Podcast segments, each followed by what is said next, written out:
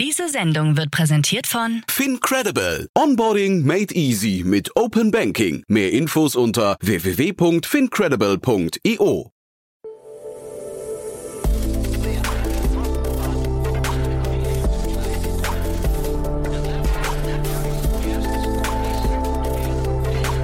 Startup Insider Daily. Investments und Exits.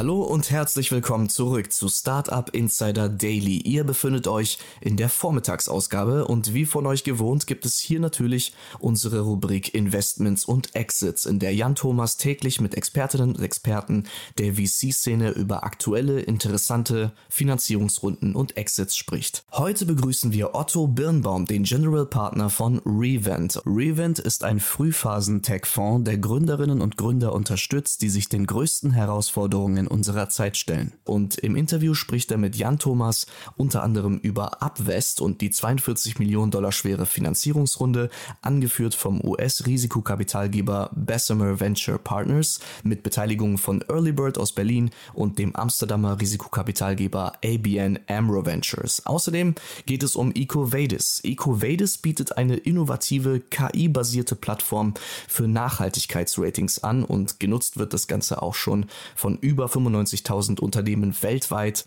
und dieses amerikanisch-französische Unternehmen hat erst vor wenigen Tagen bekannt gegeben, dass sie 500 Millionen US-Dollar eingesammelt haben. Genaueres dazu aber jetzt von Otto Birnbaum. Am Mikrofon war Levent Kellele. Ich wünsche euch viel Spaß mit der heutigen Ausgabe Investments und Exits und gebe ab an Jan Thomas. Werbung. Hi, hier ist Nina aus dem Content-Team von Startup Insider. Vielleicht hast du es ja schon gehört, wir haben endlich neben unserem Hauptkanal Startup Insider nun auch separate Kanäle für unsere verschiedenen Formate eingerichtet. Wenn du zum Beispiel nur unser tägliches Nachrichtenupdate Startup News hören möchtest, kannst du ab jetzt ausschließlich den Startup News Kanal abonnieren. Gleiches gilt für Investments und Exits, Startup Spotlight und alle anderen Formate, die zukünftig kommen werden. Die volle Ladung Startup Insider, also alle Formate, gibt es natürlich weiterhin hier auf dem Hauptkanal. Also, um die einzelnen Kanäle zu abonnieren, besuche jetzt startupinsider.de/slash insider. Wir sehen uns auf deinem Lieblingskanal. Startup Insider Daily. Investments und Exits. Sehr schön, ich freue mich. Otto Birnbaum ist hier von Revent und äh, ich glaube, er nimmt uns, nimmt uns mit ein bisschen auf die Reise in die Vergangenheit von sich. Ne? Hallo, hallo Otto. Hallo Jan, ja, vielen Dank, äh, dass ich hier äh, wieder bei dir bin. Und ich sage Reise auf die, in die Vergangenheit, weil wir sprechen über zwei Unternehmen, ähm, in die Partec investiert hat. Und vielleicht das mal die Brücke. Wir wissen mittlerweile, du bist bei äh, Revent. Kannst auch noch ein paar Sätze zu sagen, aber du warst auch mal bei Partec, ne? Genau. Und ähm, ich war sozusagen von 2014 bis 2020 bei Partec, bevor ich Revent mitgegründet habe. Ähm, und äh, eins der beiden Unternehmen, äh, in das, über das wir sprechen, war auch ein Investment von mir. Das freut mich natürlich besonders immer. Und das andere Investment war sozusagen innerhalb der Partec-Plattform, aber das war jetzt nicht ich persönlich, der das geleitet hat. Ähm, aber beides spannende Unternehmen ähm, meines Erachtens. Und dann, wo wir schon dabei sind, da musst du trotzdem kurz erzählen, was Revent macht, was dich also quasi bewogen hat, bei Partec aufzuhören. Ja, sehr gerne. Ähm, ich glaube, ich bin bei Partec sozusagen ähm, gegangen, weil ich einfach gemerkt habe, dass mein Herz schlägt am meisten für Technologiefirmen, die die Welt wirklich positiv, nachhaltig verändern. Ähm, und das ist äh, bei einigen Partec-Firmen der Fall, wie zum Beispiel EcoVadis, über das wir nachher sprechen werden, aber nicht bei allen. Ähm, und, und es ist, glaube ich, sehr, sehr spannend, einen Venture Capital Fonds aufzubauen, der eine Community von Gründern versammelt, die alle mehr als nur eine erfolgreiche Firma bauen wollen. Die wollen alle ich sag mal ein bisschen platt gesagt, die Welt verbessern und nehmen Unternehmertum, Technologie als ihre Werkzeuge, um maximal Speed aufzunehmen, die Gesellschaft zum Positiven zu verwandeln. Ähm, und das ist sozusagen unser Ziel bei Revent, diese Community von den besten Gründern zusammenzubringen, die alle daran arbeiten, eine bessere Zukunft für uns zu bauen äh, und die sich sozusagen von den, ja, mit dem Handwerkszeug, Technologie und, und Unternehmertum bedienen. Hm. Der Tim Schumacher vom World Fund, ähm, den, den du auch gut kennst, ne, der hat neulich auf LinkedIn gepostet, dass äh, im Nachhaltigkeits- oder im Impact-Bereich die Qualität der Gründerinnen und Gründer gerade enorm zugelegt hat, dass da immer bessere Leute in den Markt reinkommen und das, also ne, vielleicht das nochmal Wasser auf eure Mühlen. Die Leute, also nicht nur die Technologie ist da, sondern auch die Leute, die es umsetzen wollen, ist gerade da, ne? Total. Und ich glaube, das Timing ist alles. Ähm, da kommen wir sozusagen auch noch mal gleich zu EcoVadis dazu. Ähm, das muss jetzt geschehen, weil es sonst einfach auch zu spät wird. Also auch jetzt werden diese 2040 und 2050 Ziele, die sind so schwierig zu erreichen. Ähm, da muss es eigentlich einen Step Change Technologie äh, ähm, ja, Katapult geben, damit wir das wirklich erreichen können und zumindest den Klimawandel, sagen wir mal, ein bisschen aufhalten können. Ähm, weil ansonsten werden wir hier, ja, wird hier einiges passieren. Ja, die Meere werden ansteigen, dies wird immer heißer. Ähm, wir, wir, verkohlen hier unsere, unsere, äh, unsere, unsere Erde. Ja, wir beide nehmen am Freitag auf. Äh, wahrscheinlich liegt jetzt bei, für die Hörerinnen und Hörer nach, nach dem Wochenende schon ein Rekordwochenende, ähm, was die Hitze angeht, hinter uns. Ne? Also zumindest in Frankfurt sollen es 40 Grad werden. Und jetzt die ersten Medien schreiben schon, es sind halt nur die Vorboten für die neue Normalität. Und das dürfen wir eigentlich nicht zulassen. Ne? Mm, total. Und das ist bei uns, ist es noch, hält sich in Grenzen, aber was passiert eigentlich in Afrika? Was passiert eigentlich äh, in, in Südamerika? Was passiert in der Arktis? Ja, das ist alles dann, äh, ja, das wird eine riesen Auswirkungen haben, riesen Flüchtlingswellen äh, geben, Dürrewellen. Äh, also es wird einfach äh, unschön. Hm. Und jetzt das Schöne bei euch ist, ihr sucht Lösungen und ich würde fast sagen, dann lass uns mit EcoVadis anfangen. Das war wahrscheinlich jetzt das passendere Thema, ne? Dann reden wir über das zweite Thema danach, oder? Sehr gerne. Wir können gerne mit EcoVadis anfangen und ich fange mal äh, an sozusagen die News, die über den Ticker ging, ist, dass EcoVadis hat gerade 500 Millionen aufgenommen ähm, äh, von großen äh, Private Equity und eigentlich Sovereign Wealth Funds wie äh, GIC, äh, das ist Sovereign Wealth Fund aus, aus Singapur, Princeville Capital, großer äh, ähm, äh, Private Equity Investor aus Amerika.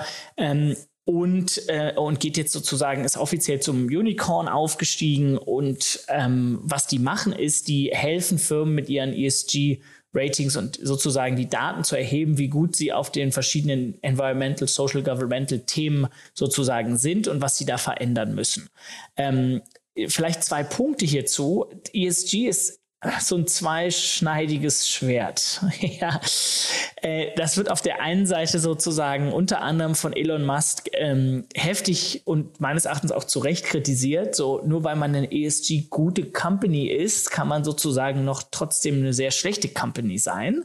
Äh, sei es ein ExxonMobil, ja, oder ein Shell, die sind wunderbare ESG Companies aber sie sind natürlich trotzdem sozusagen für die Umwelt jetzt erstmal nicht, nicht förderlich. Ähm, ich glaube, Pepsi wird auch immer als Beispiel genannt, ne? Und so, ja. Pepsi wird als Beispiel genannt. Und der, der Punkt ist an ESG, und das ist sozusagen auch eine Transition, den wir gehen, das war in der Vergangenheit, war es viel, haben Sie eine Diversity Policy? Gibt es eine Carbon Policy? Ähm, und wenn man das mit Ja beantwortet hat, dann war man da sozusagen schon im grünen Bereich wie diese Policy aussieht und wie die umgesetzt wird, ähm, das war dann sozusagen gar nicht mehr äh, so im Fokus.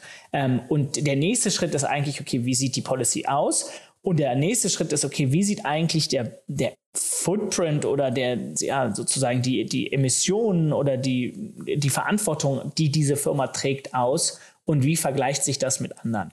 Aber das ist so ein bisschen so sozusagen auch diese Transition, durch die wir gehen von ESG, einfach nur Ratings, bis hin zu ESG Measurement, bis hin zu Impact, wovon wir dann eigentlich sozusagen sprechen, zu sagen, okay, was ist eigentlich der, der maßgebliche, signifikante Beitrag, den eine Firma wirklich für den Planeten oder für die Gesellschaft leistet. Und also deswegen ist es toll zu sehen, nach dem, was wir gerade jetzt im Vorgespräch hatten, ne, ähm, oder, oder, die Hinweise, ne, mit, äh, wo die Erde eigentlich gerade steht und welche Art von Lösung wir brauchen, dass solche Themen jetzt solche, solche großen Summen bekommen. Ne? Ja, total. Und aber auch so ein EcoVadis, das, ähm, ich glaube, ähm, die gibt's jetzt seit, äh, du hast die Zahl besser im Kopf als ich. Glaub, ich glaube, 2006 oder 2007 habe ich gesehen. Ne? Also schon wirklich sehr, also sehr langer Markt. Ne? Ja, sind seit 15 Jahren unterwegs. Ne? Und was interessant ist, dass ich glaube, Patek hat so 2015, 16 investiert, sowas in dem Dreh. Ähm, und das war eine Firma, die war solide, die hat sozusagen gute Umsätze gemacht und die ist solide gewachsen, aber die war jetzt keine Breakout Company. Und in den letzten drei, vier Jahren hat sich dieses ganze ESG-Thema so viel auch in die Invest für bei den Firmen, bei den Investoren und so weiter sozusagen auf die Agenda gesetzt, dass so ein EcoVadis nochmal richtig äh, ähm, vorangekommen ist. Ja, und jetzt, also hier sind in dem Presseartikel ein paar Zahlen genannt. Ähm, die haben irgendwie knapp 100.000 Firmenkunden. 100.000 Firmenkunden. Das ist echt viel. Sind in über 200 Ländern aktiv. Also das ist riesig. Was die jetzt machen müssen, ist, sie müssen jetzt diesen Shift von sozusagen ESG-Rating, habe ich eine Policy, ja, nein, hinzubekommen in wirklich Measurement und sozusagen hinzubekommen, inwieweit hilft in EcoVadis wirklich, dass Firmen ihren insgesamt Footprint, weil sie EcoVadis nutzen, langfristig besser aufstellen. Und ich glaube, das, das ist so eine Transition, durch die so ein EcoVadis jetzt sozusagen durchgehen muss, ähm, äh, weil die eben ursprünglich eher so von sozusagen Rating-Questionnaires kommen. Hm. Und meinst du, die haben das Potenzial, so eine Art Standard zu setzen, ähm, dass, dass da hinterher dann auch, ich weiß nicht, so Gütesiegel daraus entstehen oder so? Würdest du sagen, ist das der Weg oder wo, wo können die sich mal hinbewegen? Ja, es könnte sein, dass sie das Gütesiegel werden oder sie, es könnte aber auch sein, dass sie einfach unterschiedliche Gütesiegel sozusagen über ihre Plattform abbilden lassen. Ja, die, eine Firma möchte, weiß ich nicht, eine B Corp Zertifizierung haben, die andere möchte sozusagen, weiß ich nicht, im, äh, im MSCI ähm, Impact Report positiv auftauchen. So, da, da gibt es sozusagen verschiedenste Siegel. Ob man das selber sein möchte, ist man dann immer so ein bisschen hin und her. Ähm, sitzt man auch so zwischen den Stühlen, sag ich mal. Weil wenn man selber sozusagen zertifiziert, dann kann man eigentlich schwierig beraten. Es ist eigentlich spannender, wenn ein, ein unabhängiger Body sagt, okay, das ist das Siegel und eine, Plattform wie ein EcoVadis oder vielleicht auch eine andere Plattform hilft den Firmen, die Daten zusammenzusetzen um dann dieses und sozusagen ihre Praktiken anzupassen, um dann diese Siegel zu, zu erreichen. Hm. Und ich gucke mir auf Crunchbase gerade nochmal diese Entstehungsgeschichte der Finanzierungsrunden. Das ist wirklich ganz faszinierend, finde ich. Also das Unternehmen äh, April 2007 habe ich gerade nochmal geschaut, gegründet. Und die haben dann in Q4 2016 ihre erste richtig große Runde mit 35 Millionen äh, gedreht. Davor sind sie mit insgesamt in Summe 5 Millionen ausgekommen, also über neun, fast zehn Jahre, ja. Irre, oder? Also äh, das heißt, da haben sie wirklich ein langes Durchhaltevermögen und auch Glauben an die Sache irgendwie bewiesen, finde ich. Ne? Total. Und die, das war fast schon Bootstrap, ne? Mit fünf Millionen ich, ja. auf zehn ja. Jahre sozusagen hin, durchzukommen. Das muss man mal einem Berliner Commerce-Unternehmen hier irgendwie vorschlagen. Genau, der fragt, ähm, was mache ich im zweiten Monat? Ja, genau. Genau, also das ist, äh, ähm, äh, das ist auf jeden Fall schon sehr weit gekommen. Und dann muss man aber auch dazu sagen, hatten sie jetzt auch noch mal so ein bisschen Glück und wie gesagt, in 15 Jahren darf man auch mal Glück haben, ähm, dass sich jetzt der Markt da nochmal so stark in ihre Richtung gedreht hat. Ähm, und deswegen sagen wir auch im Venture-Bereich immer, Timing ist alles. Es ist, sind so viele externe Faktoren, äh, die wichtig sind, damit so eine Firma sozusagen richtig erfolgreich wird. Ähm, und deswegen machen wir aber auch Revent, weil wir sehen, dass sozusagen diese Faktoren im Nachhaltigkeitsbereich und im Healthcare-Bereich und im Klimabereich eben in den nächsten zehn Jahren wahrscheinlich immer positiver für die Firmen werden. Und das wird einfach Rückenwinde kreieren, äh, die, die, die wichtig für den Erfolg sein werden. Total. Also ich finde, mit dem Timing ist alles. Ähm, wir haben hier schon ein paar Mal immer so, so, so Statistiken ähm, zitiert, nach denen dann eigentlich die meisten Teams eben scheitern wegen des falschen Timings. Aber ich finde jetzt hier kann man auch noch sehen, die müssen ja in neun oder zehn Jahren davor, müssen die ja eigentlich auch echt noch sehr, sehr viel Resilienz, sehr viel Durchhaltevermögen so bewiesen haben. Das sind ja auch so die wichtigsten Gründertugenden eigentlich, die es gibt, neben dem Timing jetzt noch. Ne? Mhm. Und aber die haben auch, glaube ich, einfach eine profitable Firma gebaut. Also die haben, die waren sozusagen genau, die haben 2016, als da investiert wurde, waren die profitabel. So, das hilft. und das ist eben auch mal eine ganz gute Sache, wenn du als Gründer nicht abhängig bist vom Kapitalmarkt, ob da jetzt gerade ein Investor sagt, das macht jetzt Sinn oder nicht, sondern sagt, okay, meine Firma macht in sich, ist irgendwie net positiv.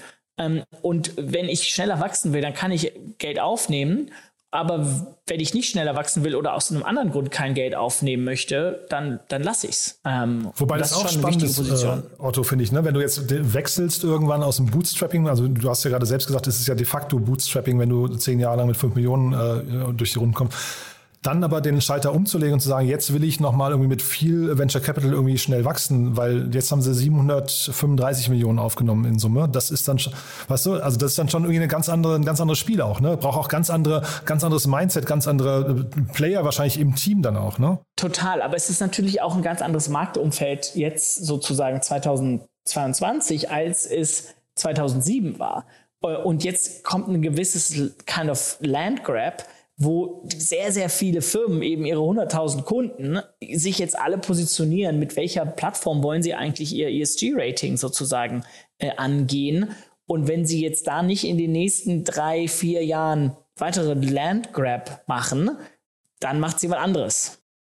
Nur zeitgleich, der gleich, wenn es der gleiche Gründer noch ist, der im Driver Seat ist, dass der diese beiden äh, Methoden auch kann. Das ist, finde ich, auch eine Besonderheit. Also ne, das eine wirklich mit wenig Geld, zehn Jahre und dann innerhalb von vier Jahren sehr viel Geld aufnehmen. Für mich zwei sehr unterschiedliche Modelle eigentlich. Ja. Cool. Dann lass uns mal noch, du hast ja noch ein zweites Thema mitgebracht, das ist auch, also quasi, ne, Partec, äh, aber jetzt eine ganz, ganz andere Ecke. Ja, ganz andere Ecke ähm, und äh, sicherlich auch ein Thema, weil ich einfach damals bei Partec investiert habe. Ähm, ähm, das ist ähm, Abwest. Ähm, Abwest ähm, ist eine Firma, sie sitzt in Berlin und die hat ähm, jetzt diese Woche bekannt gegeben, ihre 42 Millionen Dollar Runde mit Bessemer ähm, ähm, als Series B, was kann man schon sagen, sozusagen nicht alle Tage passiert, dass so ein US-Top-VC in, in, in Berliner lokale äh, äh, Firmen investiert. Ähm, insoweit bin ich da ein bisschen stolz drauf, wie man vielleicht hört. Ähm, und äh, ich bin vor allem stolz eigentlich auf Martin Kassing, äh, äh, der Gründer und CEO der Firma, der einfach genial ist in, mit in, in, in, vielen, in vielen Hinsichten. Er ist, glaube ich, einfach extrem gut im Hiring, ähm, hat ein Bombenteam um sich herum gebaut, aber er hat eben auch sehr, sehr gut die ganzen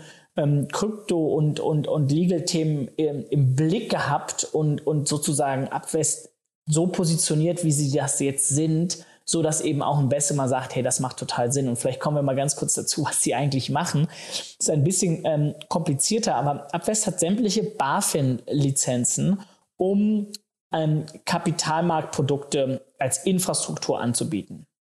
Das heißt, man braucht sozusagen eine Trade Republic, braucht eine, äh, eine, eine, eine, Lizenz, manche brauchen eine ganze Banklizenz, manche brauchen eine Depotlizenz, manche brauchen eine Trading-Lizenz und die haben, ich glaube, sieben BaFin-Lizenzen oder so. Und damit können Sie sozusagen ähm, Kapitalmarktprodukte as a Service anbieten. Sie können sagen, okay, pass mal auf, ähm, weiß ich nicht, liebe Partec-Firma, wollt ihr auch ein Trade Republic anbieten?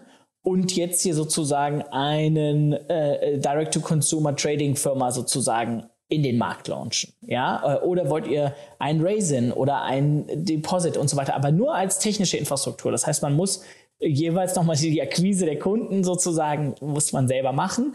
Aber die Infrastruktur ist natürlich somit äh, äh, sehr, sehr attraktiv, weil die das ja, sozusagen über heute über Nacht launchen können. Ähm, und, und das wäre, würde ich davon ausgehen, ist sozusagen auch die These von Bessemer, dass sie in die zukünftige Infrastruktur im Fintech-Bereich investieren, die sozusagen Trading äh, äh, verschiedensten in, Institutionen möglich macht. Mhm.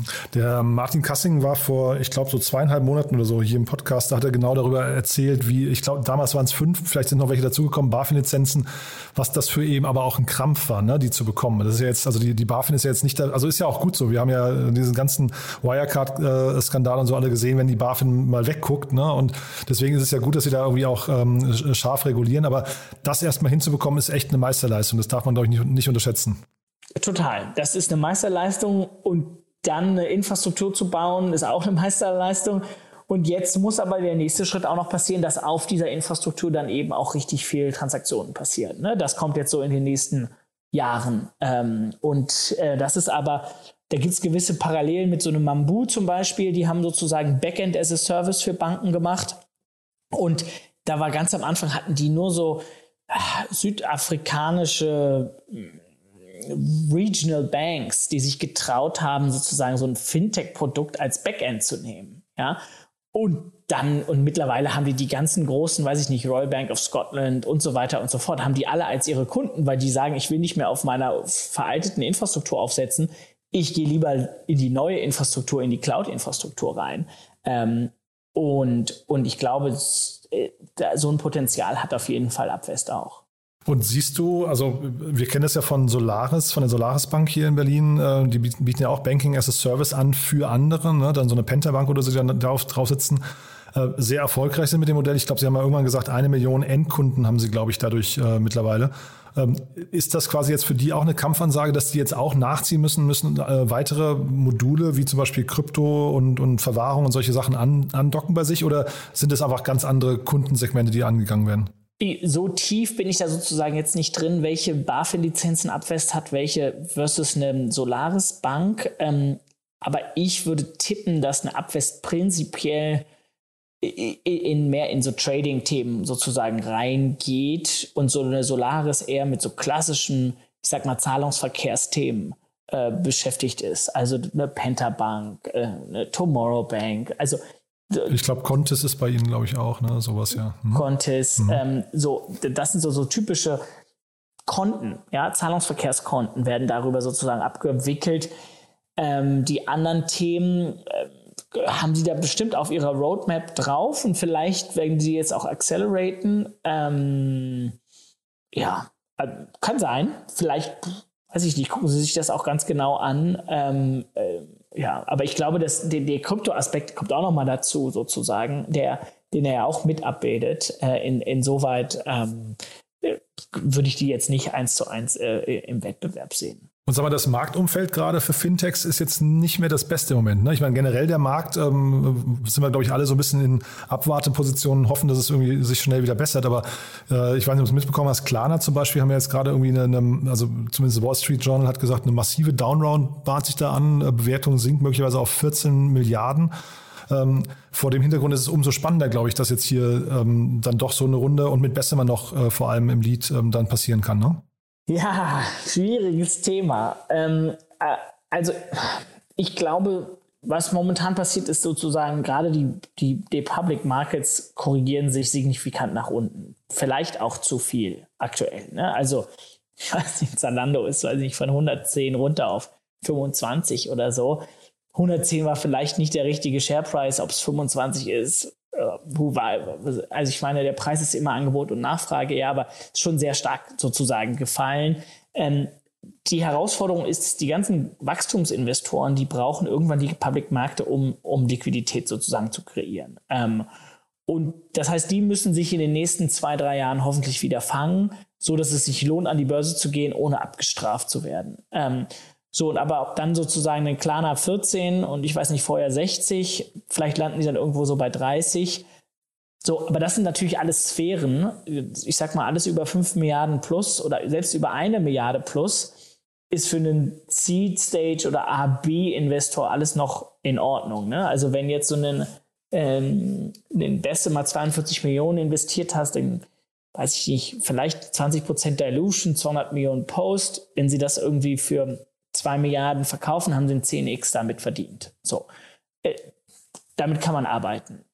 Ja, ähm, ich glaube, die Herausforderung wird sozusagen, also solange es die zwischen 1 und 5 noch vernünftig gibt und diese auch noch irgendwo platziert werden können an den Börsen, äh, das wird schon gehen. Die, ich glaube, die, der andere Punkt ist aber, man wird dann, um auch mit 2, 3 Milliarden an die Börse zu gehen, braucht man dann eben schon mal so 200, 300 Millionen Net Revenues und nicht mehr, weiß ich nicht, 30 Millionen.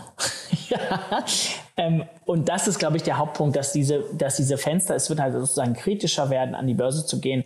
Äh, und die Multiples werden ein bisschen konservativer und dementsprechend brauchen die Firmen insgesamt ein bisschen länger, äh, um dann da, da reinzuwachsen. Aber die, die, die, die Börse muss natürlich auch Appetit haben. Und momentan sieht es ja eher aus wie ein Ausverkauf als äh, da irgendjemand Lust hätte, irgendwie an, an den Börsengeld zu investieren. Total. Ja, bei so frühen Runden, man ist ja jetzt noch wirklich weit weg vom Exit. Ne? Das heißt, da reden wir jetzt über die nächsten, äh, weiß nicht, drei bis wahrscheinlich acht oder zehn Jahre. Wir haben es ja gerade im Vor äh, beim Beispiel davor gesehen, sogar 15 Jahre, die diesmal dauern kann. Ne? Also wahrscheinlich ist das jetzt in dem Fall hier auch noch gar nicht so, so relevant, wo der Markt gerade steht. Ne? Mm, also ich würde auch so, das kann man schon mal so fünf bis zehn Jahre als Horizont sehen, glaube ich. Aber sehr cool, ja. Also da hat doch Partec einen guten Job gemacht. Ich hoffe, du bist jetzt nicht zu wehmütig, ne? aber mit, mit äh, äh Revent macht er ja wirklich auch was Tolles, Otto. Von daher, also ich äh, freue mich, dass ihr euch so entschieden habt und jetzt die Welt ein bisschen besser macht. Ne? Ja, absolut. Äh, und es ist ja auch schön, man muss ja auch sozusagen, es äh, ist ja alles eine Reise. Ähm, und ich glaube, so ein Revent hätte ich gar nicht machen können, ohne vorher bei Partec gewesen zu sein. Super. Haben wir was Wichtiges vergessen zu beiden Themen? Nee, ich glaube, das Schöne ist vielleicht nochmal, um mal ein bisschen noch positiv ähm, hier in die Woche für die Hörerinnen und Hörer zu starten. Äh, es wird weiterhin investiert. Ja, es wird in EcoVadis hier 500 Millionen, da ist vielleicht auch ein Teil sozusagen Secondaries drin, das ist jetzt nicht alles Primary. In den Abwest 40 Millionen von dem Bessemer. Also ich glaube, die gute Firmen werden weiterhin Geld äh, äh, aufnehmen können. Ähm, ich glaube, es wird sozusagen insgesamt langsamer und vorsichtiger investiert. Man guckt sich sozusagen alles ein bisschen genauer an und ein bisschen länger an, bevor man investiert als Investor. Ähm, aber dann sind die Fonds eigentlich gefüllt und ich glaube, es sind eigentlich sozusagen weiterhin gute Zeiten, ähm, sowohl für Gründerfirmen zu bauen als auch für Investoren zu investieren. Ja, auch für gute Modelle, glaube ich. Ne? Und dann dazu kommt natürlich das Thema, das spielt euch nochmal in die Karten, dass ihr natürlich, sagen wir, mit dem, mit dem Nachhaltigkeitsthema seid ihr eigentlich genau da, wo jetzt eigentlich gerade auch viel Geld reinfließen sollte. Das heißt, können wir uns, glaube ich, auch beide nur wünschen, dass da noch deutlich mehr, also was Tim Schumacher, habe ich ja vorhin zitiert, gesagt hat, dann deutlich mehr Leute in diesen, in diesen Space reingehen und da richtig gute Companies gründen. Ne? Total. Und, und unsere These ist eigentlich sozusagen, dass immer, es sind eigentlich die besten Leute, die die besten Firmen bauen. Und unsere These ist, dass die besten Leute wollen an, an meaningful äh, Themen arbeiten. Und dementsprechend kann man sozusagen, wenn wir in meaningful Themen investieren, sind wir automatisch bei den besten Leuten und automatisch bei den höchsten Erfolgswahrscheinlichkeiten. So, das war doch jetzt mal ein gutes Statement zum Schluss. Otto, ganz, ganz großartig. Hat mir viel Spaß gemacht. Danke, dass du da warst und dann dir noch eine schöne Woche, ja? Vielen Dank dir auch. Bis dann. Werbung Hi, hier ist Moritz, Marketing und Growth Manager bei Startup Insider. Wenn du über die verschiedensten Themen immer auf dem neuesten Stand sein möchtest, dann empfehle ich dir auf jeden Fall unsere Newsletter auszuprobieren. Von unserem täglichen Morning Briefing Startup Insider Daily zu unseren themenspezifischen Newslettern wie Krypto und Web3, Investments und Exits oder KI Kompakt bist du mit unseren Newslettern immer top informiert. Falls du interessiert bist, kannst du dich jetzt ganz einfach kostenlos anmelden und zwar unter startupinsider.de/slash insider. Startup Insider Daily, Investments und Exits. Der tägliche Dialog mit Experten aus der VC-Szene.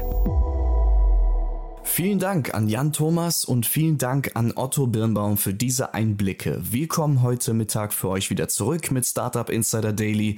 In unserer Mittagsausgabe spricht Jan Thomas mit Christopher Semina, dem Co-Founder und CEO von Airbank, unter anderem über ihre Series A Finanzierungsrunde von 20 Millionen US-Dollar. Das war's erst einmal mit der Vormittagsausgabe von Startup Insider Daily. Ich wünsche euch weiterhin viel Spaß, viel Erfolg und vielleicht hören wir uns ja um 13 Uhr wieder. Bis dahin. Ciao. Diese Sendung wurde präsentiert von Fincredible. Onboarding made easy mit Open Banking. Mehr Infos unter www.fincredible.io.